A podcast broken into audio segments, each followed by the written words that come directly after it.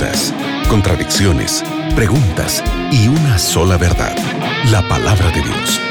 En la mira de la verdad, junto al profesor Leandro Cuadros.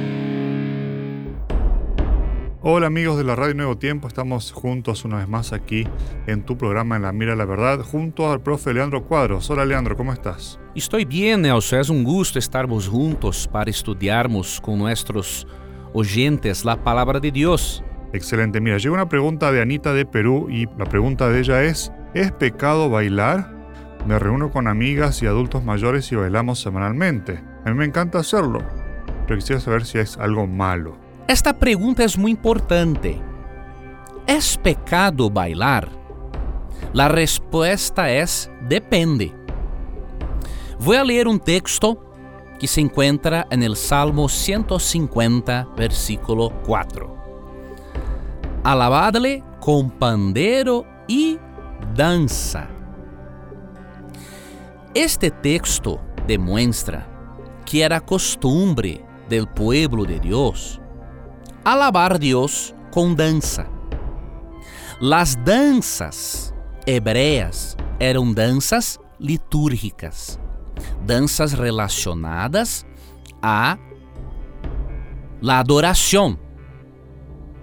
Eles tinham danças culturales também, pero tales danças, tanto culturales quanto litúrgicas, eram bem diferentes de las danças de hoje.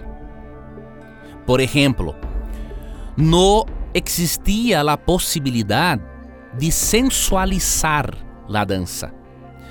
Los hombres danzaban cerca de los hombres y las mujeres danzaban cerca de las mujeres.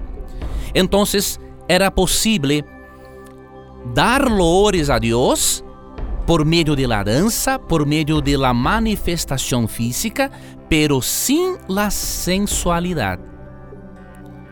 Por isso,